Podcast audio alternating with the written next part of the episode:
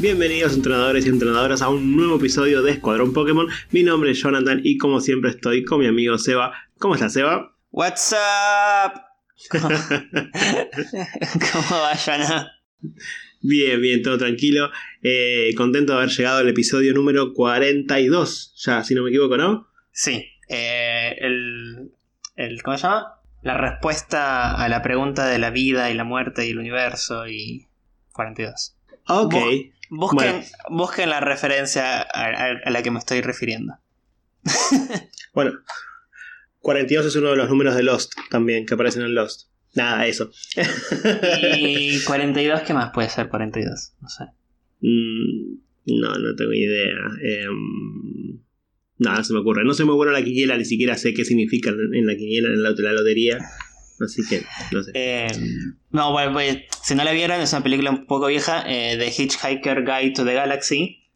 Crean una supercomputadora para resolver la pregunta de la vida y el universo y el por qué, bla, bla, bla. Entonces la computadora dice, bueno, denme, no me acuerdo cómo era, mil años para que hago los cálculos y le digo cuál es la respuesta. En mil años le, le respondo. Bueno, vuelven así en mil años todos a esperar la respuesta y la respuesta es 42. Yo la rompo toda. y todo, sí, esa es la, esa es la respuesta. Ah. Dios santo. Bueno, eh, esperemos que tardar menos de mil años haciendo este capítulo. Esperemos que 42 no sea la respuesta. Que tengamos mejores respuestas en la, en, la vida. Eh, Para tener buenas respuestas, tenemos que hacer buenas preguntas. Eh, tampoco sirvo para eso. pero bueno, hablando de preguntas, hicimos una pregunta la semana pasada. No sé si fue una buena o no, pero bueno, ahora lo vamos a ver. La pregunta fue: ¿Cuál es el campeón favorito de nuestros oyentes? Y tuvimos una ganadora, para sorpresa de nadie, ¿no? Así es, ganó Iris. Muy bien, felicitaciones. Oiga, señor, no. Retráctese eso que dijo. Retráctese esa porquería que dijo. No, no, claramente es una joda porque. No. Eh, si bien la iris de los juegos es distinta a la, a la iris de, del anime. Sí, sí, es verdad. Aún así, la mejor campeona de todas, todos y todes eh, es Cynthia, claramente. Lo es ahora y lo va a seguir siendo. Lo lamento, pero Game Freak creo que jamás va a sacar un, campeón eh, tan bueno como, como lo es Cynthia. Eh, tan bueno y tan difícil como lo es ella. Pero bueno. Em, ella fue, ella es nuestra ganadora. Tenemos que empezar a hacer, ¿no? Como un, Hall of Fame de los ganadores de, de nuestros oyentes. Cintia encabezando todo y abajo con el equipo de, los, de todos los Pokémon que van eligiendo, ¿te parece? Dale. Te digo porque sos, vos el que dibujás, así que. Ah, ah, ah, tengo que dibujarlo. Yo pensé que lo íbamos a hacer así, tipo, lo, lo pegabas nomás. En... Bueno. Bueno, está bien, lo puedo hacer. Eh. No, no, está bien, lo, armo yo después, no te preocupes. Cintia, eh. después la, pareja predilecta, Ashigo. Sí. Y, después el equipo de nuestros Pokémon. ¿Qué más votar? ¿Algo más se votó con, eh, con personas? sí, seguramente. ¿Líderes de gimnasio, ¿Líderes de gimnasio favoritos? Preguntamos, yo ya no me acuerdo. no, gente preguntamos más difícil o esas cosas, no tanto mm. favorito. Bueno, tendríamos que revisar el archivo de las consignas y ver, y ver qué podemos armar. Eh, Empezamos con el capítulo de hoy, ¿te parece? Empezamos con el capítulo de hoy. Un capítulo que veníamos prometiendo que íbamos a hacer y bueno, finalmente llegó.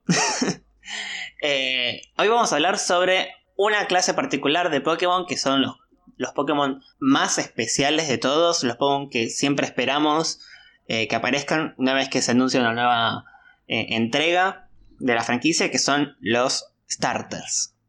Charizard, sí. Qué suerte que es la primera generación, lo pasamos rapidito y vamos a leer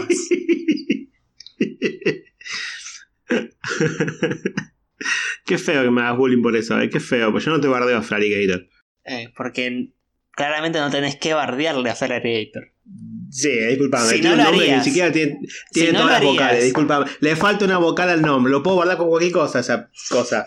Pero no lo hago porque te tengo respeto, Sebastián, mira. Ay, yo no a vos. Ni el nombre completo tiene, ¿a vos te parece? bueno, ¿con quién arrancamos? Son las. Son los, los Pokémon más icónicos de, de, todas las generaciones, ¿no? Es. De hecho, eh, los, creadores y los diseñadores siempre dicen que son los Pokémon que más tiempo tardan en, diseñarlos, en, eh, en, crearlos, porque tienen que ser icónicos cada uno, ¿no? Eh, desde la... Principalmente, vamos a ser sinceros, ¿no? La, primera etapa, que es generalmente cuando los presentan, presentan a, no sé, Bulbasaur, Charmander y Squirtle, tienen que llamar la atención bastante. Y después las, formas finales obviamente también suelen tener algún tipo de, inspiración detrás que los hacen como más, más especiales al resto de los Pokémon, aunque sean de planta, fuego o, agua. Y siempre los starters son de estos tres tipos y por lo que dijeron nunca va a cambiar. Creo que había un rumor, no sé si con la quinta generación, que había un rumor que iban a cambiar de tipo. No me acuerdo si fue con la quinta o con la sexta, no, sé. Pero estaba ese rumor fuerte de que iban a cambiar de tipo y finalmente lo que hicieron fue eh, agregarle un segundo tipo. Eh, creo que fue con Chespin, Fennekin y... Eh, estoy pensando, Chespin y Froki. Y les agregaron segundo tipo a todos, como que lo hicieron un poquito por ese lado, pero siempre van a... Yo creo que siempre van a ser los tres tipos principales, agua, fuego y planta, porque ya está, estamos acostumbrados, no, me cambies esto. Un poco porque estamos acostumbrados, pero me parece que también tiene una razón de introducción a la gente al mundo Pokémon, porque ya cuando elegís el mm. Pokémon, lo primero que te empiezan a enseñar es esto de las ventajas y debilidades.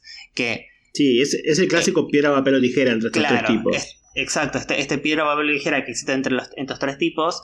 Es más fácil de entender, por ejemplo, que el piedra, papel o tijera es de lucha, psíquico y oscuro.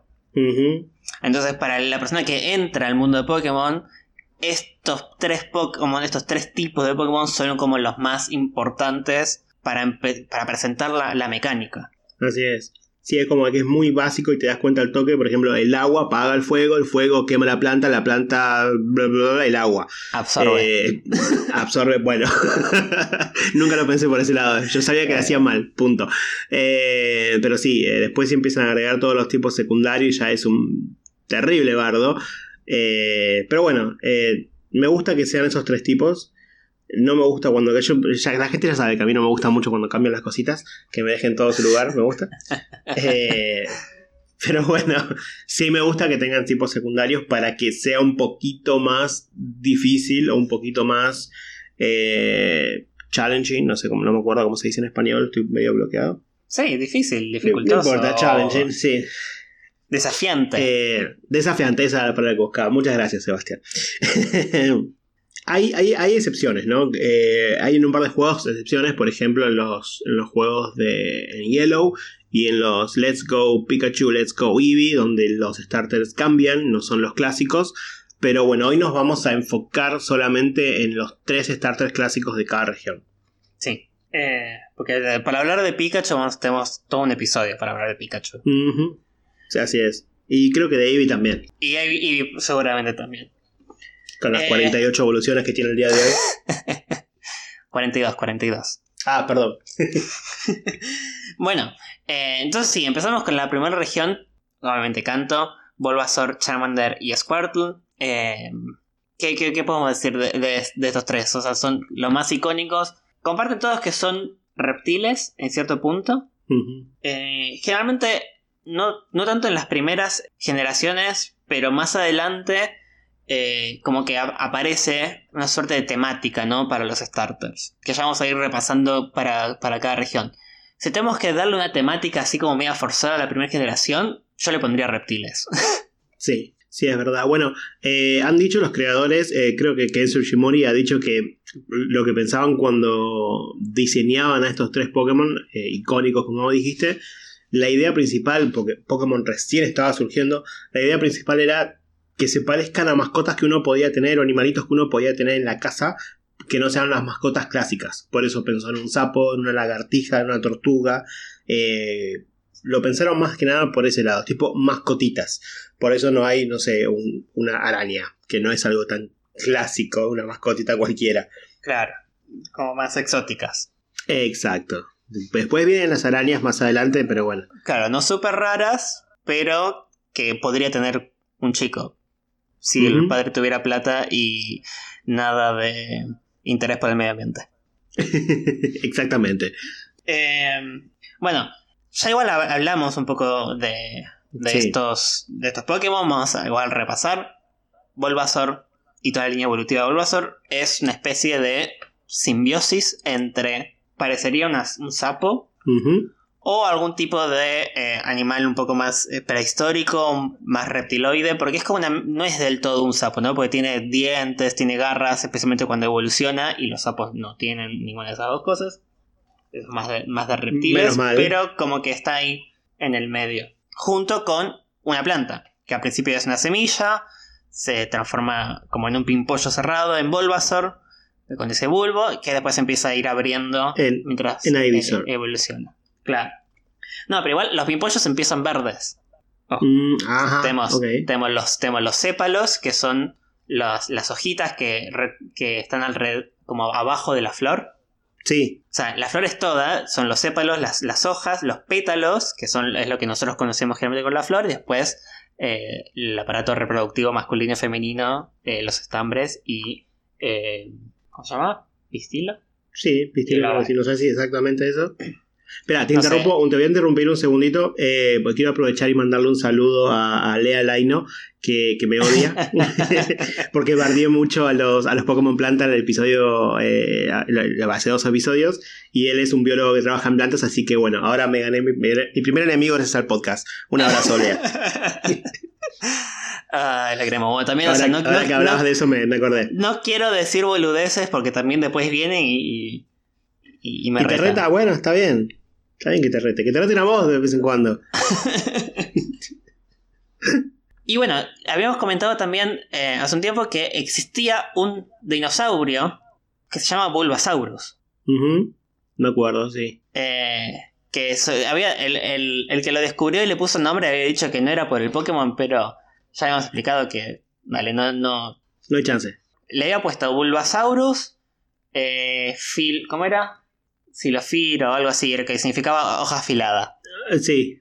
Eh, no, eh, amigo, tipo, yo- decí que te No gusta Pokémon, no es, no es una vergüenza, no es vergüenza. Exacto, bueno, depende de la época, ¿no? Yo me acuerdo que cuando, cuando me empezó a gustar Pokémon eh, era como una vergüenza que te guste Pokémon y yo no se lo decía a nadie. Un tarado, ¿no? Porque yo era, ay, soy un chico grande de secundaria, estaba en primer año, tenía 13 años, pero me daba vergüenza. Ahora ya no me importa, pero en el momento por ahí, eh, hace unos años era un poquito menos popular Pokémon, no, no popular la palabra, pero era como un poquito menos... eh, no sé cómo decirlo, menos aceptado quizá. Entonces, bueno, este, este tipo claramente tiene vergüenza de admitir que le gusta Pokémon. Claro. Si ahora te da vergüenza, es tipo, ¿qué estás haciendo acá? Claro. Bueno, algo curioso que pasa con, con esta familia es que eh, Bulbasaur no fue el primer Pokémon que, que- que diseñaron de estos tres. Arrancaron con Venusaur y de ahí fueron diseñando después a Ivysaur y después a Bulbasaur. Porque generalmente lo hacen al revés, según lo que tengo entendido. Así que es raro que hayan, hayan trabajado primero en, en la, en la última evolución. Sí, en, en la beta aparece un Ivysaur medio raro, como medio aplastado. Me acuerdo. Las betas son hermosas. Aparece cada cosa extraña ahí. Sí, y, y en la beta, bueno, ahora pasamos también. Eh, a Blastoise no tenía cañones. Y era como hasta Mm. más parecido como un Wartortle grande. Que después, bueno, lo, lo cambiaron, ¿no? Y Blastoise como que era otro Pokémon que como que lo juntaron en la, línea- en- en la misma línea evolutiva. ¿Queréis seguir hablando de Squirtle y familia ya que estamos? Dale. Squirtle es, eh, como dato de color, es el Pokémon más entrenado en el anime. Hay un montón de personajes principales del anime que lo, lo eligen como starter, entre ellos, eh, bueno, no como starter, ¿no? Pero lo tienen eh, en el equipo, entre ellos Ash, May, Gary y Tierno. O sea, de, de canto, ¿no? Es el más eh, usado de canto. Después hay, hay un par más en las otras regiones, pero de canto Squirtle es el más popular de los tres. Sí. ¿Te acuerdas de Tierno en el anime? ¿Alguien se acuerda de Tierno? Me acuerdo de Tierno, pero nunca, lo- nunca vi el anime. Ah, nunca viste ese. No, ese, ese es el XY, no lo vi. Sí, es, es el grupo de amigos molestos de XI. Que no te dejan hacer dos pasos y que viene Yauna, dos pasos más viene Tierno, dos pasos más viene Trébol. Es como me dejan caminar por Kalos. Quiero recorrer. Son insoportables. Eh, bueno, también habíamos dicho, están basadas en tortugas, claramente, por si no se dieron cuenta. Wow.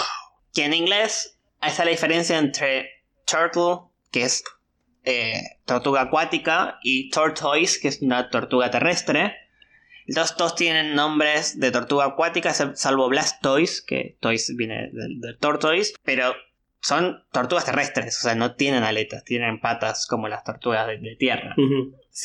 ya, sabemos que Game, Freak como que dice, bueno, todo lo mismo y le pone el, mismo nombre y aunque sean cosas distintas, ¿no? O sea, un calamar o una medusa le, eh, es un tentacruel, son las dos cosas al mismo tiempo y esta es una tortuga acuática y terrestre al mismo tiempo. Y también hay, algo raro que eh, Blastoise en la, categoría en la Pokédex es The Shellfish Pokémon, o sea, el Pokémon almeja o algo así sería, ¿no? Y es como, no, no, tiene formita, no. Eh, no. Lo único que se me ocurre es que los bivalvos, como las almejas, los mejillones, todo eso, eh, tienen sifones que utilizan para eh, absorber y expulsar el agua. Y el agua después lo que hacen la filtran para comer los detritos que hay en, el agua flotando, ¿no? Entonces, quizás esos dos sifones son los, los, cañones que tiene Blastoise, pero es como muy... Muy rebuscado. Muy rebuscado. Yo creo que por ser la primera generación, tipo, tiraron nombres así nomás y después recién a partir de la segunda por ahí se pusieron un poco más las pilas y, y lo hicieron un, un poquito más eh, no sé, más acorde por ahí. Pero en la primera tiraban fruta. yo creo que nunca se dieron cuenta hasta dónde iba a llegar Pokémon. No, no, claramente no. En la primera no. ¿Querés pasar a tu, tus starters favoritos? Espera, no, tengo un dato de, de Squirtle. También ah. eh, puede ser que esté basado en una criatura llamada Minogame. Es una, es una criatura que Japón eh, tomó de la, de la mitología china, de un, de un mito chino en realidad, un mito que dice que hay cuatro criaturas que protegen Heian, que es una ciudad que ahora se la conoce como Kioto, y entre esas cuatro criaturas hay una tortuga. Esa tortuga en Japón, o sea, es una tortuga china, pero en Japón fue de las cuatro criaturas la que se hizo más popular. Eh, no sé por qué, pero dice que es una tortuga muy vieja, que tiene 10.000 años y que en la cola le crecen algas. Dice que, ah. que War Turtle, por ahí Blastoise, eh, perdón, Squirtle y War Turtle están basados en ella porque tiene la cola así como, como con ondas, así de ese estilo. Eh, y es un ah, símbolo de la longevidad, como cualquier tortuga, porque no hay, no hay que ir muy lejos para darse cuenta, y de la felicidad. No sé por qué, pero bueno, eso es lo que dice. Eh, no miras a una tortuga y te dice, ay, qué felicidad me da la tortuga. Qué feliz que le das una lechuguita, ay, qué lindo, qué feliz que soy. qué sé yo. Eh, bueno, y ahora sí, eh, ¿podemos pasar a mi starter favorito? Dale. Bueno, listo, ya está. No, señor, ni lo nombré. no, bueno, no me voy a poner muy denso, eh, de verdad. simplemente sabemos que es el mejor de todos. No, no, no, voy a volver a repetirlo. No hace falta que lo repitan todos los episodios. sí, no hace falta, pues total lo edito todo esto. Sebastián, deja de censurarme. La gente se da cuenta cuando me censuras, ¿eh? no, bueno, eh, Voy a decir un par de cosas nada más. Por ejemplo, Charmander tiene el, nombre más largo de todos los starters. Mira qué dato interesantísimo que todo el mundo está esperando, ¿no? Perfecto. Está, está basado en una salamandra. ¿Tenés info sobre las salamandras? Eh, sí, tengo info sobre las salamandras. Muy bien. ¿Viste? Las salamandras son una especie de, animales que son anfibios, al igual que, que, los sapos y las ranas. Viven generalmente en lugares húmedos entonces, la pregunta está por qué existe este animal mitológico, que es la salamandra, que se dice que nace del fuego. ¿No? Eh, es, esta la relación que hay entre las salamandras eh, y el fuego, y por eso Charmander es, eh, también es, tipo fuego. Mm. Se cree que en su momento la gente de, la antigüedad quizás estaba caminando por un bosque, encuentran un par de, de leños y les prenden fuego para tener calor y, pasar la noche. Y resulta que debajo de ese leño justo era, eh, estaba viviendo una salamandra porque estaba en un lugar oscuro, húmedo. Entonces prende fuego, la salamandra ve que se le está quemando su casa y sale corriendo. Entonces se cree que, viene de ahí como que prendían fuego y la salamandra salía corriendo y en vez de pensar que la salamandra podía estar escondida en el, en el tronco era no, la salamandra nació del fuego. Ay, pero qué gente idiota. Bueno, yo, qué sé. Eh, la gente creía un montón de cosas.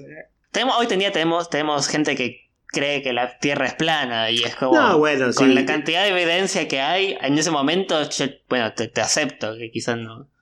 Creías en la generación espontánea. Eso seguro. Seguro. Bueno, entonces viene de, de este mito de la salamandra que de nuevo mezcla lo que sería la salamandra con una lagartija, con un camaleón, que por eso viene, de eso viene el nombre de Charmeleon, eh, y con un, en realmente un, un lagarto. Un lagarto alado, en este caso, muy parecido a un dragón, eh, pero que no es un dragón. Deja de tirar sal en la herida, Sebastián. Yo conozco tus intenciones. No, igual, igual conociendo todo lo que es la, la cultura más oriental de China y Japón, los dragones de allá son distintos a los dragones que conocemos en el occidente. O sea, más en el occidente tenemos sí el dragón como lagarto alado que escupe fuego, eh, que en el oriente los dragones son distintos. Y de hecho a veces están más asociados con el agua, tipo Garados es un dragón, o sea, eh, tiene más pinta de dragón oriental que eh, Charizard en este caso. Sí, sí, claramente los, los dragones orientales son Garados, Drampa, son todos más o menos de ese estilo. Claro.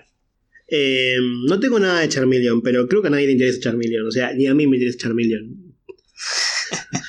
Pasa algo, pasa algo así, es, creo que es muy general, lo estábamos hablando hace un ratito. Es muy general en, en todas las, las evolu- las evoluciones de los starters. El del medio queda como re de lado. Nunca nadie dice. Creo que no hay gente que diga, ay, mi favorito es tal, el del medio.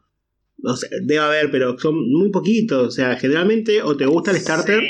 o te gusta la tercera la tercera evolución o la segunda evolución mejor dicho el del medio es como mm, ble. y si a alguno le gusta Quilladin no merece seguir esta franquicia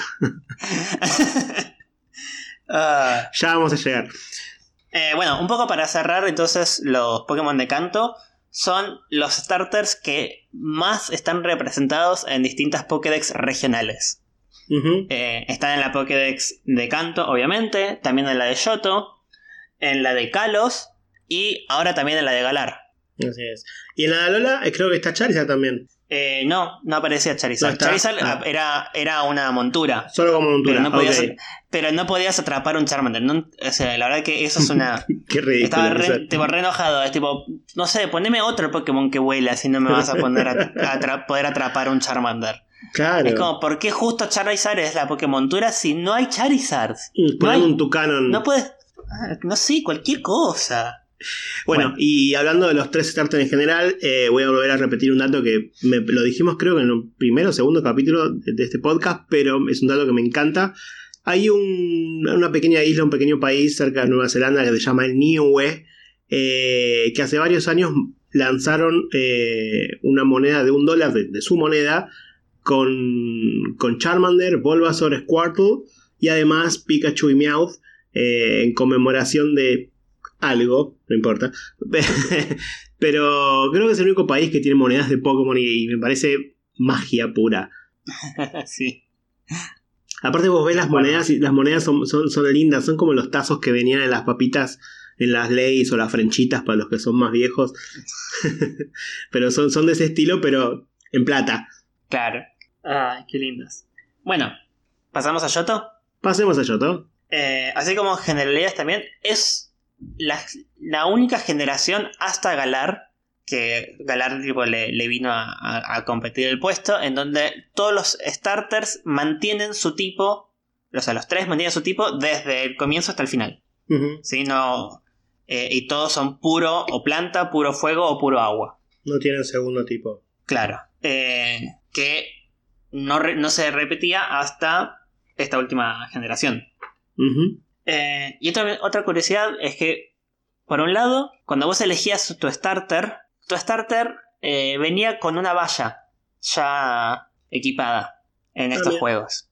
No me acordaba de eso. Entonces tu, tu starter tenía una valla, lo que no tenía una valla era el, el starter de tu rival, de Mm. Silver. Eh, quizás robó el Pokémon y también le robó la valla al Pokémon y se la comió a él.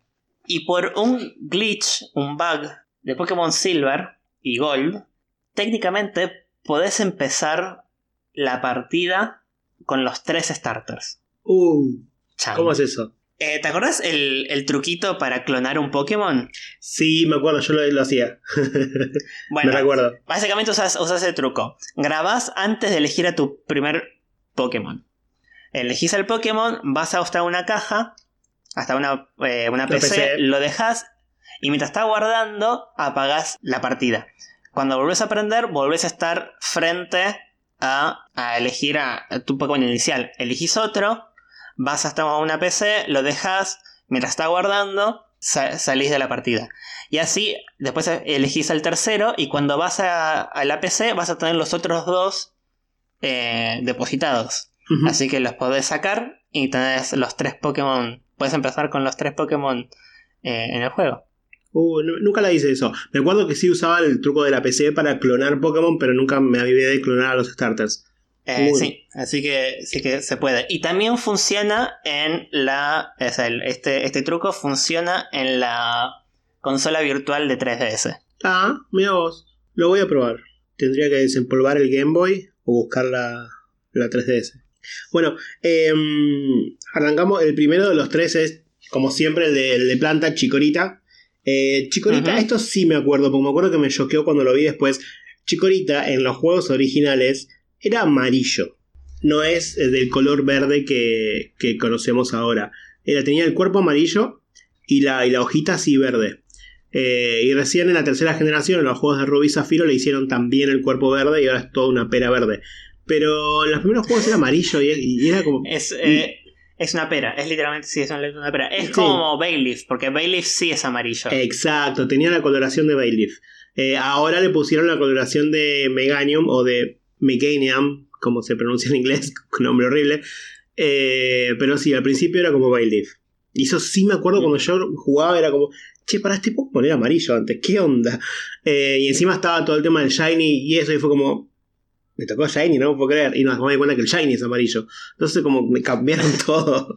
Sí, en Crystal le cambiaron de amarillo a, a verde, por lo que estoy viendo acá en los sprites. Eh, yo eh, acá en Rubí Zafiro ya tengo los sprites verdes. Ah, no, perdón, en Sí, Crystal, sí, tenés eso. razón. Sí, sí, sí, perdón, me confundí yo, sí. Eh, dijiste Crystal y mi cerebro procesó y pensó en Esmeralda. Tenés razón. Bueno, creo que justo ahí en Crystal o en, en Rubí Zafiro, la tercera generación, fue el cambio de color de muchos Pokémon. Fue como que ahí se, se cambiaron mucho, no sé por Sí, qué. se- y se actualizaron bastante los, los sprites en Sí. Crystal. Eh, esto es lo que tenía que en los primeros juegos primero se diseñaba el sprite y después el arte oficial.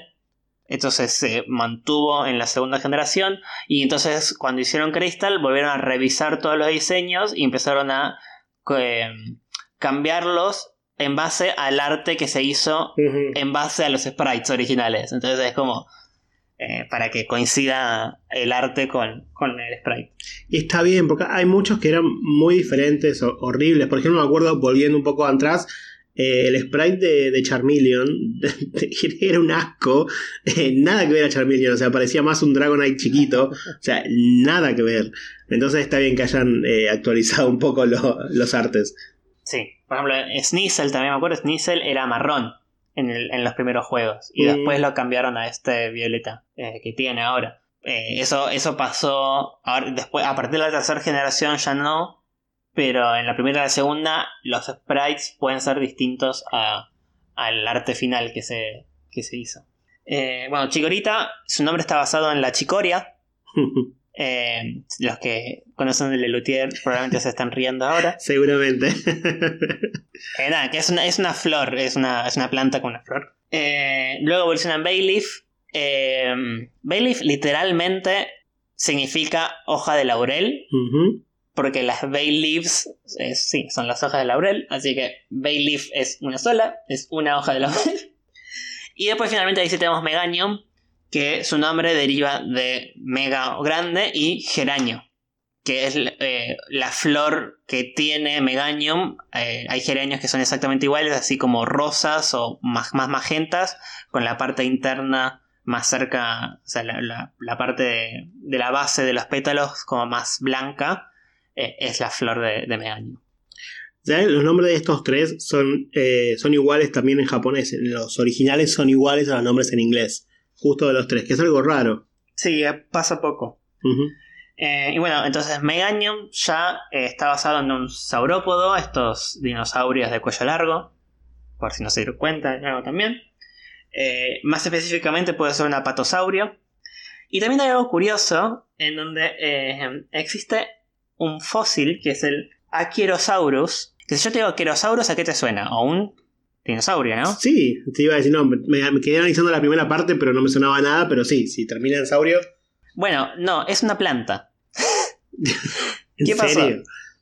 Sí, eh, encontraron este fósil y pensaron que era un fósil de una mandíbula de un dinosaurio, entonces le pusieron Achierosaurus. Eh, y después cuando vuelven a revisar el fósil es como, esto no es una mandíbula, esto es madera petrificada. Eh, entonces quedó con el mismo nombre, pero se cambió y dejó de ser un animal para ser una planta. Entonces podría también estar basado en esto. Porque, bueno, ahora de nuevo, si vamos ahora a la temática de los Pokémon de la segunda generación, no, si bien no hay una- temática muy clara, podrían, podrían ser que son animales antiguos. O extintos, o al, o al menos que eh, bastante antiguos en, el tema de evolución. Que llevan Los- más los años tres. y años en la Tierra. Claro. Eh, así que nada, esa, esa curiosidad del Achierosaurus, que no es un saurus. Qué lindo pifiarla tan feo, ¿no? En algo de eso. No, no, es que, es que el, bueno, el chabón después se quería matar, obviamente. Sí, sí. Al principio decía, no, no, pero es un, es un dinosaurio, es un dinosaurio. Y cuando volvieron a revisarlo, un, un experto así como neutral que lo trajeron y le dijo, no, para, es, es una es madera esto. y es como que, nada, quedó re desacreditado, pobre. Seguimos con Cyndaquil. Dale. Pues Cyndaquil está basado en una equidna. Y- pero igual y tiene muchas cosas Es mezcla de mezcladas. Sí. Claro. Porque es como una equidna, como bien decís, eh, una musaraña también, Ujú. Que o este ro- roedor así con el hocico bien alargado. Eh, después también Tiplosion tiene eh, inspiración también en tejones. Sí. Es como medio raro, pues, o sea, son como roedores que, que no son roedores. eh, sí, no sé. El equidna, como bien habías dicho vos, es, se lo puede considerar un mamífero antiguo. Es, si bien hoy en día existe, no es que está extinto. Eh, es de la familia de los monotremas, es la familia de eh, los ornitorrincos. Eh, el equidna es un mamífero que pone huevos, básicamente. Como Cyndaquil. Y Como como, y Cyndaquil. como cualquier otro Pokémon. como todo Pokémon. Si bien es un, es un animal que existe hoy en día, es como. No me gusta usar la palabra, pero es como más atrasado evolutivamente a otros mamíferos. Sí, no, iba a decir que primero me gusta, me gusta mucho el, el concepto de que tengan el fuego y que lo puedan apagar. De que no tengan el fuego constantemente prendido como Ponyta, por ejemplo, Sí. o como Charmander. Bueno, eso, eso es algo que también que- quería mencionar. Eso está bueno.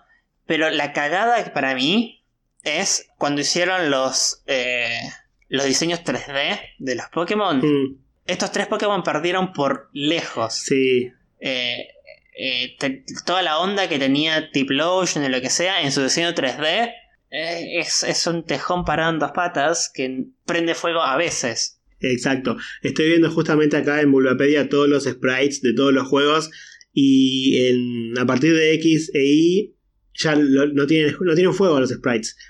O sea, es como decís... No, sí, como que lo, lo- como que está ahí y lo prende cuando hace un ataque. Exacto. Pero cuando está parado, está apagado y es como le quitó toda la onda Tiplosion. toda la onda. Puede ser. Igual a mí, a mí me sigue ocupando ese concepto. No, me, me gusta, pero, pero siento que. eh, o sea, está bien que cuando hicieron el pasaje de 2D a 3D, pero me parece que ya necesitan eh, revisar los modelos y ponerle más animaciones eh, que sean un poco más dinámicos. Sí, porque están totalmente. como así, como quietos todo el tiempo y. No sé. Bueno, creo que eh, este es uno de los. el único caso en el que la evolución del medio me gusta mucho más que las otras dos. Amo a Cyndaquil, pero me encanta Quilava. Me parece mucho más lindo, e incluso que Typlosion también. Los- es el más lindo de los tres para mí. Eh, sí, puedo concordar con vos. Sí. Qué copión que sos. Eh, bueno, Kilava está basada en una paca, que también es un. es otro. es otro roedor. Así como con el hocico un poco más redondeado. Y finalmente T-Blotion, como dijimos, eh, está basado en un tejón. Y también en esta, en esta mezcla de tejón y equidna. Eh, existe un, un monstruo de la mitología griega que se llama Tifón, que podría ser para lo que está basado Tiflosion, en la parte del nombre, que es un es como un monstruo humanoide parado en dos patas, eh, es padre de casi todos los monstruos de la mitología griega, junto a la madre, que la madre es Equidna, justamente es una ninfa Oh. llamada Equidna, entonces eh, tiene, tiene esa relación, y eh, Tifón tiene en los hombros, le salen de los hombros como miles de serpientes que escupen fuego. Mm. Que Tiplosion de los hombros es donde le sale eh, el fuego también. Ahora, lo, Entonces, ahora esta lo relación quiero, de Tifón, Equidna, Tiplosion, me parece que. ahora lo quiero con serpientes. quiero un Tiflosion con No sé, serpientes. no, no sé si lo quiero yo. Lo quiero lejos, lejos. bueno, quiero. sí, como cualquier Pokémon. Ya lo hablamos de esto. Ah, Bueno, y pasamos finalmente al último starter de Yoto. Y se viene tu favorito. Sí. Eh, Totodile. No, lo, lo amo, Totodile. Amo su, su energía, su, su baile, su, su carita, su. Igual, No sé. pará, te voy a interrumpir. Lo amás gracias al anime, ¿no? Eh, no, lo amaba desde antes. Desde antes. Obviamente el anime le dio mucha, pers- le dio mucha personalidad. Eh, pero sí, desde antes del anime. Sí, sí, era. No lo dije, no lo dije como algo malo, ¿eh? Está perfectamente, es perfectamente válido. No, no, sí, sí, sí. Eh, de hecho, hay Pokémon que a mí me parecían muy feos cuando salieron, como por ejemplo Oshawott, y después me enamoré de Oshawott en el anime. Con, porque te- con el anime. Te ayuda mucho a, a, a imaginar o a ver la, la personalidad del Pokémon y, y te termina comprando. Totodile me pasó eso, ¿no? Me parece un Pokémon feo, me encanta como el diseño, pero en el anime es, es increíble y, y creo que es uno de mis favoritos por eso también. Sí, totalmente. Eh, no, también un poco en esta onda de Pokémon antiguos evoluciona Croconaw que parecería que está vestido como un hombre de las cavernas, básicamente. Como Pedro Picapiedra. Claro. Eh, hasta el final llegará Felaligator. Una curiosidad que tienen es que, en- de nuevo, en los sprites originales de Gold y Silver, los tres Pokémon Totodile, Croconaw y Felaligator tienen colores celestes distintos. De hecho, Felaligator tiene un color como más verde marino Mm. que celeste. Que después, cuando revisaron los, los diseños para Crystal y para Rubí y Zafiro, eh, los cambiaron todos al mismo color celeste. Sí, como que cada vez es más verdoso. Sí, el Feraligator con eh, tipo color eh, verde eh, marino o, az- o azul marino me gusta mucho. De- Sí. De, hecho, creo que me gusta más que el, que el Feraligator celeste. Tiene más sentido que tenga ese color. Sí. Y bueno, claramente están basados en cocodrilos y aligatores. Alligator, que es lo que vi- viene del nombre de, de Feraligator. Es gracioso porque alligator es una deformación, es una palabra en inglés que es una deformación de el lagarto en español. Cuando llegaron los conquistadores españoles a Florida y encontraron los, los, estos aligatores, les llamaban el lagarto y, y como que se fue deformando hasta ya- quedarse alligator. ¡Qué loco!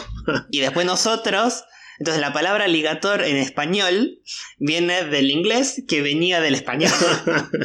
¡Qué bizarro! o sea que eh, es el lagarto. Así hay que decirlo así. El, el lagarto feroz. Y soplaré, y soplaré. No, ese es el lobo. no, ese es el lobo. Eh, y bueno, hoy en día existen dos especies de aligatores. Son distintos a los cocodrilos, en el que los aligatores son exclusivos de agua dulce, porque no tienen glándulas que, para excretar la sal del agua, que sí lo tienen los cocodrilos. Eh, tienen el hocico un poco más redondo, al igual que Feraligator.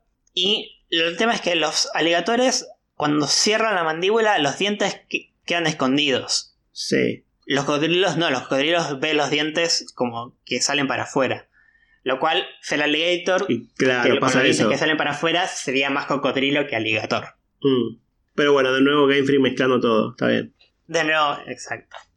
Bueno, eh, Croconaw evoluciona a Feraligator al nivel 18. Es, el- es el starter que más tarda, eh, mejor dicho, es el. No, para. No, no, Croconaw evoluciona de Totodile a nivel, Perdón, a nivel eh, es 18. verdad. te- mejor dicho, Totodile evoluciona a Croconaw en el nivel 18. Es el starter que más tarda en evolucionar junto con Torchwick. Eh, pero en compensación, Crocono evoluciona a Feraligator al nivel 30, es el, es el que menos tarda en llegar a la última evolución. Sí, No, si- no si se entendió porque lo mezclé todo en mi cabeza. sí, se entendió. Eh, eh, está bien porque creo que, o sea, yo amo a todo y amo a Feraligator y creo que la verdad que no me corta ni pincha, así que si paso menos tiempo, o sea, más tiempo con Totodile y llego más rápido a Feraligator, yo estoy feliz. Sí, totalmente. 12 niveles nada más tenemos a, Crocono. Nada, pero bueno, mejor. Es muy feo Crocono. Eh, existe un dinosaurio, un dinosaurio, no, un cocodrilo antiguo extinto que es el Boverisudus magnifrans, que era un cocodrilo que podía galopar. ¿No? Y, era un co- o sea, y tenía las piernas traseras eran lo suficientemente fuertes como para que pueda eh, hacer trayectos cortos parado en dos patas. Eh, también lo, lo que quizá podría estar basado en Feraligator también. Mm. Es como ese como esa lagartijita que va corriendo arriba del agua. No sé, me, acordé, me acordé de eso. Bueno, en esa lagartija está basado otro Pokémon más adelante. Ujú. Bueno, eh, llegó el momento de pasar a la hermosa generación de joven. ¿No? ¿Querés hablar de Sino? Bueno, Ay, sí, sí, sí, no, hay, que, no, hay, hay que- hay- hay- hay que hablar de, joven. Pero los starters no están tan mal de joven. no. Bueno, no. No, no, no te gusta, no te gusta. Tri- tri- trico me gusta, Trico me gusta, me gusta, me gusta un poco, sí. Los demás no tanto. Bueno, empecemos por Trico. Empecemos por Trico, pero justo iba a decir que es muy raro que uno de los starters, que es Mudkip, fue muy, muy, muy popular en su momento. Incluso fue eh, la cara de un meme, de la frase I Fue, heard you like sí. Mudkips y todo eso. Y a mí me parece un Pokémon que es medio me. no, me no me inspira nada. Pero bueno, ya vamos a llegar a Es Mudkip. que tiene una cara tan idiota que es como es lindo. Puede Es ser. como, es, co- es, es como un pug. Es como un bulldog francés. Es como un bulldog. O sea, es una cara, tiene una cara tan. ¡Ugh! It's so fluffy. No es Fluffy. es todo It's viscoso. so, s- it's so slimy. Qué feo abrazar un Mudkip, Dios. Bueno, pero no, pará. Empecemos por el starter de tipo planta, Trico. Trico. Están basa- o sea, la línea evolutiva está basada en geckos. Eh, que eso- bueno, esto es algo que quizás bueno, no mencionamos tanto antes, pero eh, cuando diseñan a, los, a los Pokémon y más a los starters, siempre intentan diseñar Pokémon que parezcan criaturas vivientes. Sí. ¿sí? Eh, es- mientras que quizás otros Pokémon pueden basarse en objetos y lo que sea, acá intentan que el Pokémon sea una criatura viviente que uno se puede identificar con el, con el Pokémon y que tenga una gran relación con su tipo. Claro, nunca va a haber un, En general. un, un Klefki o un Voltor como starter. Sí. Y tampoco, nunca va a haber, por ejemplo, un perro que tenga hojas encima y que sea Pokémon tipo planta. Que, o sea, tiene que haber una cierta conexión entre el animal y el tipo. O Ujú. los geckos eh, trepan árboles, están en, en un- en bosques y en otros lugares. Bueno, entonces tiene sentido que sea tipo planta. Los saurópodos con su cuello largo comían de, de árboles. Eh, Bulbasaur es un sapo que no sé, no sé qué tiene la relación con planta.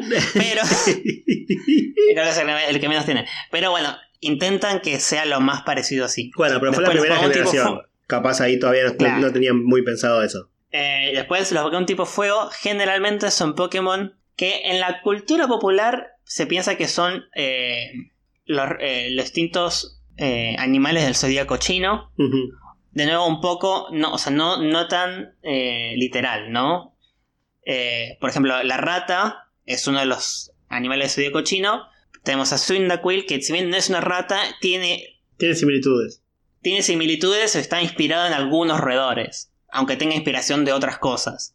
Eh, y después, ahora, de- ahora vamos a llegar a, a, a Blaziken. Y después los Pokémon tipo aguas y se intentan que. Realmente dicen que son los más difíciles de diseñar para ellos, porque no, quizás no es tan obvio, porque tiene que ser un Pokémon que sea como chico, por un lado.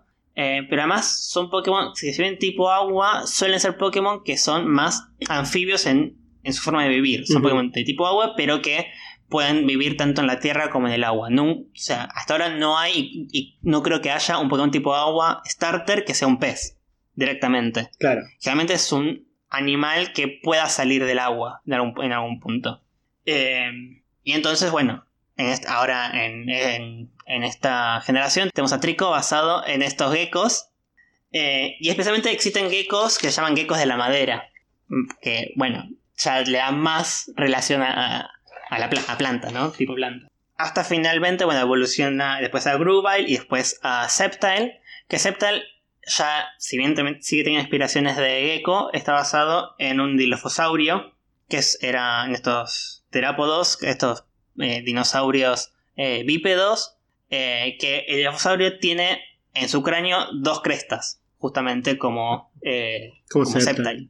¿Sabes que me gusta que cuando crearon la mega evolución de Septile, incorporaron el tema de que, de que lance la cola como hacen muchos reptiles, eh, que se llama creo que autotomía, ¿no? Vos me corregirás. Sí, sí autotomía. Autotomía. Eh, es, básicamente se, pueden cortar ellos mismos, se pueden dividir ellos mismos. Eh, sí, cuando uno agarra al gecko por la cola, el gecko puede cortar la cola, entonces te queda solo con la cola en la mano y el gecko se escapa y después le vuelve a crecer. Bueno, eso, eso me encantó. Cuando, cuando Mega y lanza su cola y después le crece de vuelta, obviamente en cuestión de segundos, eh, no como la naturaleza, pero me gustó, me gustó que hayan incluido eso en, su mega evolución. Sí, está bueno. Son Pokémon que son casi, está como casi inconfundible con una planta en sí, porque es eh, Septile, bueno, eh, el Mega Septile, la cola es un pino directamente. Sí. y bueno, y en su espalda también, tanto la forma Mega como la No, tiene como estas, estas orbes amarillas que dicen que tienen nutrientes para con esos orbes pueden eh, hacer crecer plantas, básicamente tienen nutrientes para que las plantas crezcan, que pueden ser que esté basado un poco en los nódulos de las raíces de ciertas plantas. Las plantas en las raíces generan estos nódulos que hacen simbiosis con, con hongos y bacterias para fijar nitrógeno, que es uno de los componentes principales para que las plantas crezcan. Entonces puede ser que esté basado en esos nódulos, esos esas orbes que tienen en la espalda que dice que tiene nutrientes para, que, para las plantas. Sí, todo muy lindo, los nódulos, los nutrientes y todo eso, pero yo veo la cola con forma de pino, los orbes que tiene en la espalda y que es todo color verde y rojo y para mí es Navidad. Es todo un gran eh, conjunto de Navidad, o sea, no, hay, no hay manera de... Ya está, ya, ya está. Eh, para el episodio navideño vamos a hablar solo de Septile. Lo tenemos que anotar porque no, lo habíamos anotado otra vez que hacíamos la lista. Hay que anotarlo. lo sumamos a Deliver. Ay, Dios. ¿Te algo más de, para, para para esta línea? Eh, no, no tengo más nada. Podemos pasar a, a Torchic. Y bueno, y de la línea de, de Torchic, Combusken y Blaziken, en el zodiaco chino, estaría basado en la gallina, claramente. O el gallo. Eh, mezclado con los, los, gallos que se utilizan para las peleas, que son gallos que tienen patas fuertes y se patean entre ellos, que eso, a eso viene el tipo lucha, y que Blaziken tiene las piernas bastante desarrolladas. Y también en eh, un animal de la mitología japonesa, que es el Basan, me parece que... Sí, sí Basan. Eh, que es una gallina que escupe fuego. ¿A quién se le ocurre? como más, más conexión que eso. Sí. ¿No había una gallina que escupe fuego en Harry, Potter? estaba pensando lo mismo. Yo estaba pensando lo mismo. En Harry Potter menciona una gallina que escupe fuego. Pero no me acuerdo bien exactamente en dónde. Pero sí, eh, sí evidentemente los dos pensamos lo mismo porque aparece.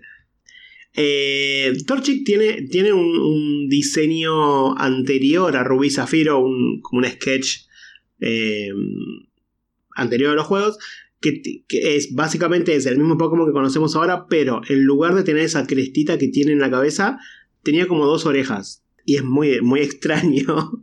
Ay, sí, me acuerdo. ¿Te acordás? Sí, son como. No sé si dos orejas o dos plumas en forma de orejas. Sí, lo que pasa es que justo, claro, están en los costados de la cabeza y parecen orejas. Y la parte de atrás tiene como una, una, una, no sé cómo decirlo, un poquito de pelo con una formita de llama. Eh, pero no, me quedo con el diseño actual de Torchic. Sí. Y... Bueno, también estaba el diseño este de Blaziken mezclado con Latias. Oh, sí, es verdad. Que después se terminó separando en dos eh, Pokémon. Me acuerdo. Sí, que los fans lo llamaron Latiken. bueno, Torchic además es el único starter, o sea, el único de los, de los chiquitos starter starter que tiene una eh, diferencia de género. Eh, pero ¿sabes cuál es la diferencia de género? ¿Cuál es? Tiene un punto en el culo. es literal, no me acuerdo si es el masculino o el femenino, el que tiene un punto, un píxel negro en la parte de atrás, justo en el lugar donde estaría la cola. Es la única diferencia de género que tiene. Es muy extraño, no sé por qué hicieron eso. cloaca. Los- la- las gallinas tienen cloaca. Bueno, pero, pero los galli- las gallinas hembra y, las y los gallos también, o sea, no sé por qué. ah, ah, Sí, no espera, ¿cuál es el que no le.? No sé cuál de los dos es el que tiene el, el puntito, creo que la hembra. Eh, pero es muy bizarro, ¿para qué le pones eso? No le pongas nada. Para ponerle eso. Ay, sí, ahí lo estoy viendo. ¿Viste? Ay, qué loco. Es un punto en el culo. Es un granito. Sigue estando en el. Sí, sí, sí, creo que lo siguen Ay, sí, sí. manteniendo, ¿eh? Sí, sí, lo sigue manteniendo en el. En- se, se nota menos en el 3D, pero se nota. Se nota más en el. en el Shiny, Sí. porque es más clarito. Es muy bizarro. Ay, qué bizarro. ¿Viste? No, no entiendo el sentido de haberle puesto Igual, un o sea, puntito ahí. igual la persona que se dio cuenta, tipo, se puso a mirar los culos de los Torchic a ver si tenían. ¿Cómo llegaste Digo, ahí? ¿Cómo llegaste O ahí? sea, dos, dos cosas. La persona que lo hizo, por un lado, que tenés en la cabeza, y la segunda, la persona que lo descubrió. También, que estabas viendo. Ay, Dios. Bueno, no quiero saber, pero probablemente estaba haciendo algo de la, la regla 34, ¿es? La regla que todo lo que existe. No, bueno, no, no, no, no. Torchic- no, no me pongas a Torchic en esa regla. No, seguro no, que tiene. seguro que tiene. no te lo permito. A mí no- es un pollito. a mí no me lo permitas porque yo no, voy a hacer nada. Pero mm, evidentemente hay gente que si le estaban mirando el culo es porque algo estaban haciendo. Disculpame que te lo diga así abiertamente. ¿Qué, qué- qué gente, qué gente del mal? Eso es gente del mal. ¿Qué- qué te- Totalmente. Bueno, eh, Ah, pasamos a, a Madgip. Madkeep. La, la carita de Madkeep. Qué, ah, qué, qué belleza, eso es una obra de arte, Madkeep. Es lindo igual, es qué sé yo.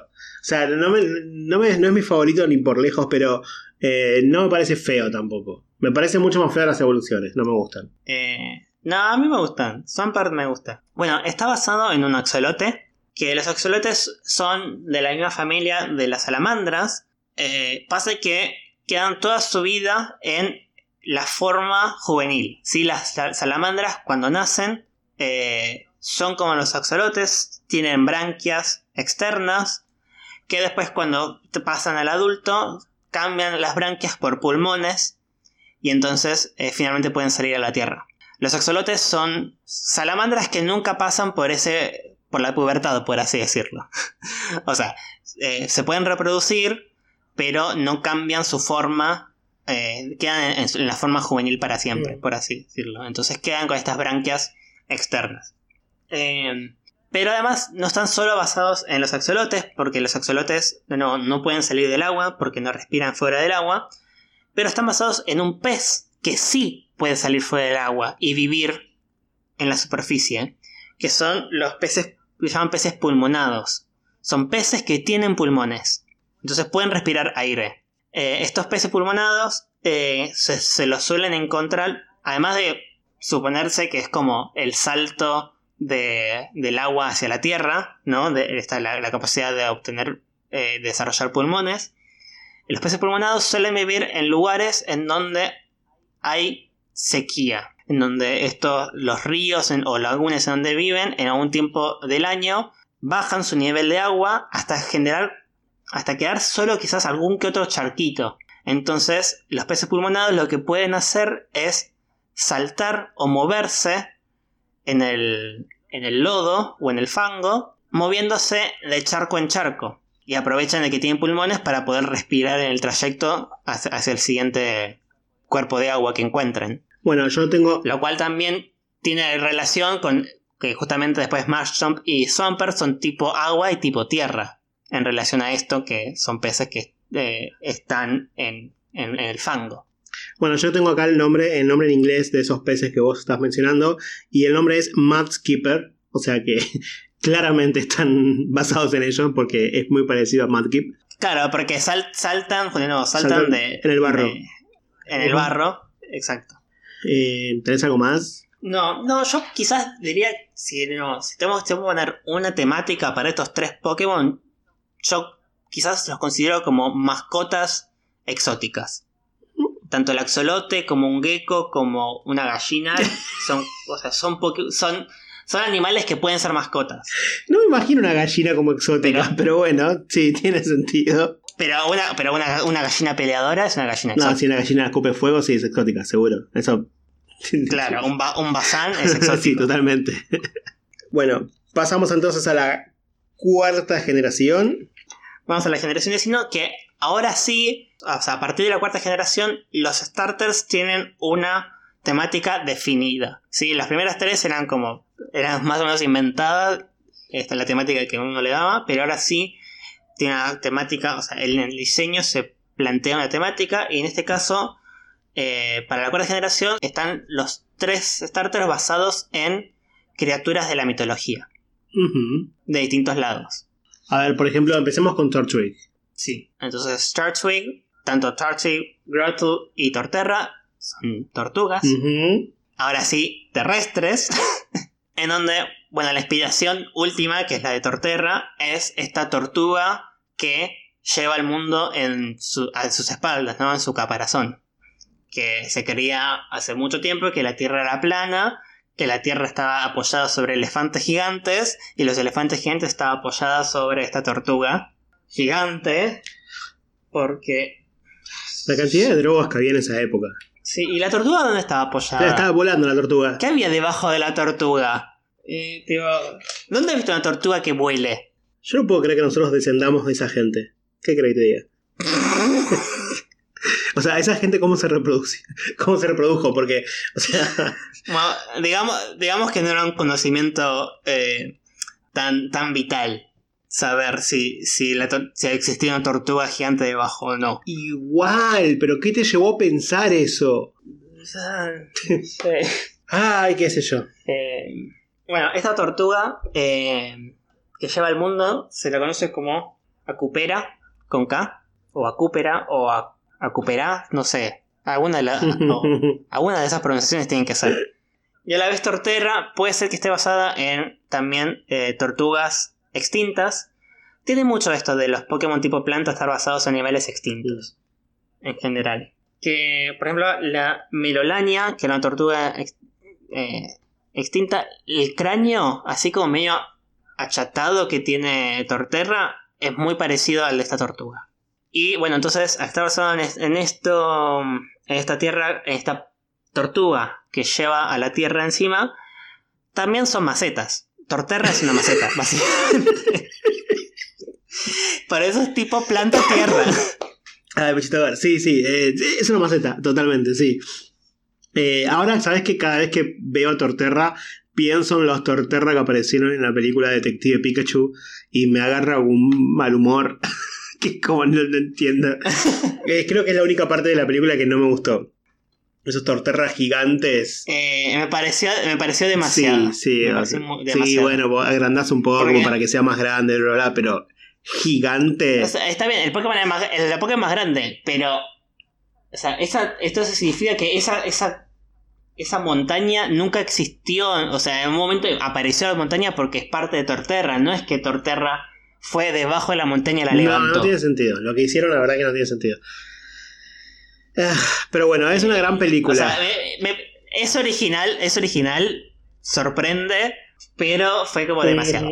Totalmente, sí, sí. Creo que realmente es lo único que, le sacaría a esa película porque el resto es maravilloso. Ahora, em, ¿viste eh, Pie Pequeño? Sí. Hay, hay uno de los eh, protagonistas que es como un lagarto verde, que no me acuerdo cómo se llama. No, no me acuerdo. Eh, lo vi cuando era chiquito y eso, eso fue hace muchos, muchos años.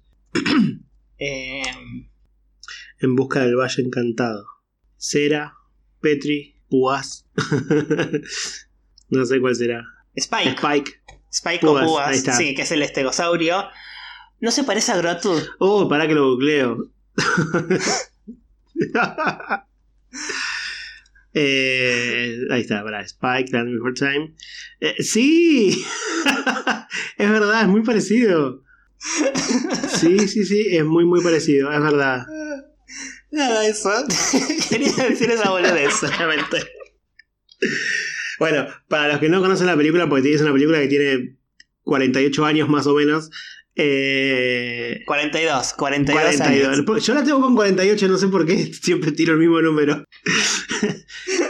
Espera, es del. Hay una del 2016. ¿What? No, eso no existe. Espera, se llama The Land Before Time 14. Sí, la Tierra. ah, hay un montón. hay 14, mínimo de 14 películas de eso. Ok, bueno, no importa, no voy a buscar todas. Pero eh, los que quieran buscar se llama Land Before Time o Pie Pequeño en español.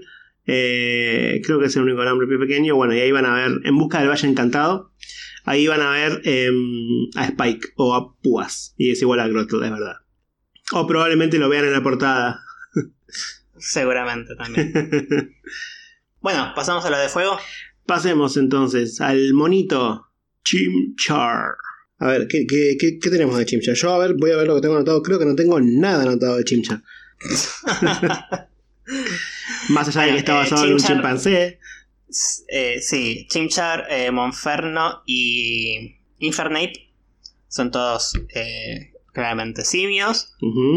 De nuevo, en el zodíaco chino está el mono, entonces podría estar basado en, este animal. Y como dijimos antes, todos estos los Pokémon de la cuarta generación, los tres están basados en mitología. En este caso es una mitología china, en donde en China existe este cuento, esta como leyenda en realidad, que es, eh, se llama Viaje hacia el Oeste, que cuenta las historias de, creo que de un monje que tuvo que viajar hacia el oeste en China, o sea, no, al oeste occidente nuestro, sino al oeste yendo de China hacia, creo que India, eh, pero contado de una forma como si fuera una épica, ¿no? Con monstruos y eh, personajes que no son meramente humanos.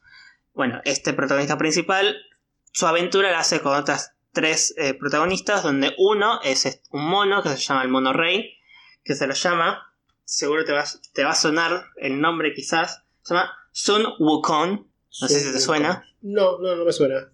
Bueno, ahora, ahora quizás te digo, te voy a decir por, quizás por qué te podría sonar. Sun Wukong es este mono rey, un gran luchador que en la historia es como un, un poco medio violento, pero tiene aprende de, los dioses el arte de la transmutación, entonces se puede transmutar en varias, creo que en 72 formas distintas o algo así. Eh, tiene conocimientos de combate y algunos conocimientos para lograr la inmortalidad. Y este personaje, Sun Wukong, está basado en el dios hindú Hanuman. Este, el dios hindú que es un mono también.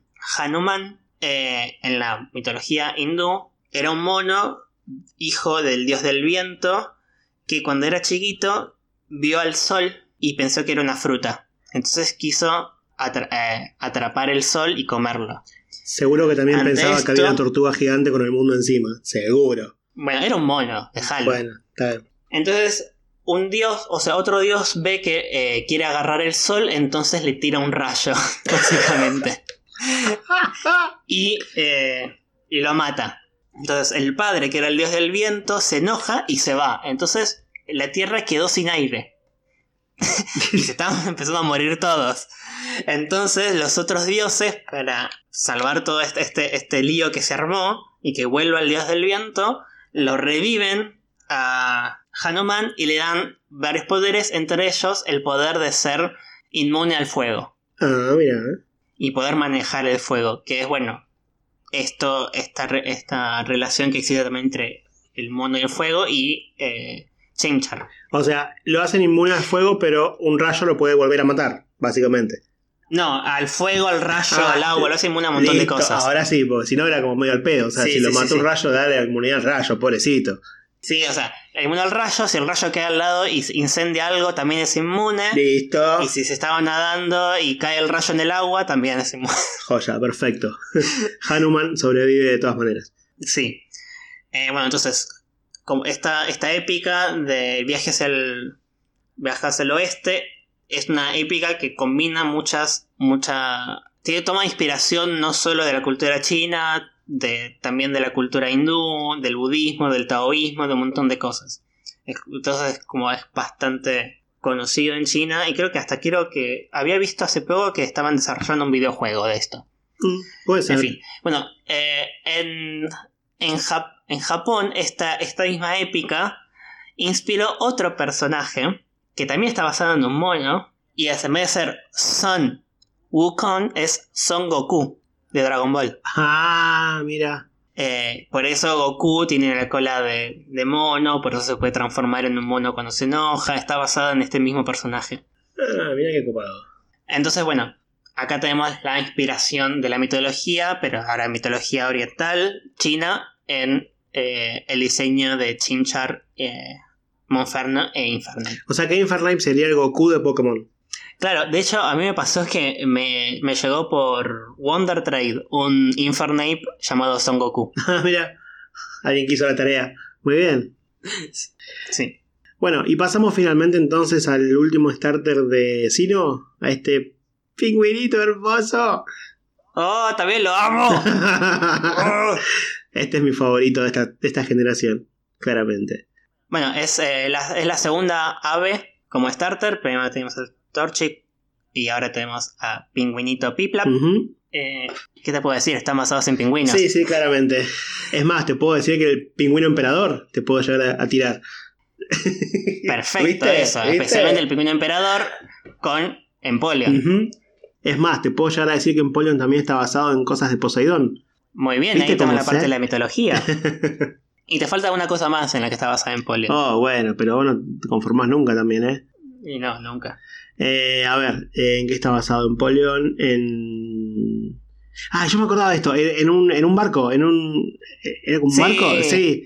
No me Era acuerdo un qué tipo. rompehielos. Eh, se rompehielos, sí, sí. Ya me acordé. Me acordé. Por eso Empoleon eh, es tipo agua cero. Mm, eh, y utiliza el acero que recubre sus aletas para partir el hielo para nadar, ¿no? Como hacen los rompehielos, estos barcos que parten el hielo para poder acceder a lugares donde las aguas están congeladas. Me encanta el diseño de Empoleon. Me parece hermoso. Me parece hermoso. En Pokémon Tournament, Uh, el la rompe. Empoleon en 3D con toda la textura, las plumitas y todo, la, sí, la re rompe. Sí, sí, sí, sí, sí. Bueno, de hecho me gusta que lo actualizaron un poquito porque estoy viendo, por ejemplo, los sprites de la cuarta generación, de la quinta, y recién a partir de la sexta como que lo hicieron un poquito más estilizado, no tan gordito, eh, y queda, queda como más, más lindo. No quiero decir que ser gordito no queda lindo, ¿no? No me malinterpreten, pero eh, queda más estilizado como que le da más porte. Está, me gusta mucho el diseño. Sí. Ahora van a salir Jonah gordofóbico, van a decir. Entre, sí. Ahora igual, ¿puedo, puedo, puedo decirlo, por favor? Eh, el nombre gracioso que tiene en francés. Eh, sí, sí. ya me acuerdo. Sí, decilo, decilo, decilo. En francés mezcla, o sea, Empoleon, en vez de ser entre Emperador y Napoleón, el nombre es entre Pingüino y Napoleón, entonces queda Pingoleon. Pingoleon. Pingoleon, yo te elijo. bueno, pobre Pingoleon, che. Déjenlo, Ay. déjenlo ser. Ay, no, no, es que cuando la estaba leyendo fue como, no, no puede, no puede, no puede haberla llamado Pingoleon. Bueno, en, en japonés es Emperte, o sea, porque en vez de ser emperador y Napoleón, es emperador y Bonaparte. Que es el, el apellido, ¿no? Así es, sí. Me gusta Emperte. Tiene como porte. Bueno, y hemos llegado al, al final de este episodio. Hemos cubierto las primeras cuatro generaciones de starters. Nos, nos van a quedar las otras cuatro para un episodio posterior, eh, porque no podemos meter a todos en uno solo. Pero no nos queremos ir sin antes decirles cuál va a ser la consigna creativa de esta semana. Seba, ¿qué esperamos de ¿Están nuestros listos? oyentes?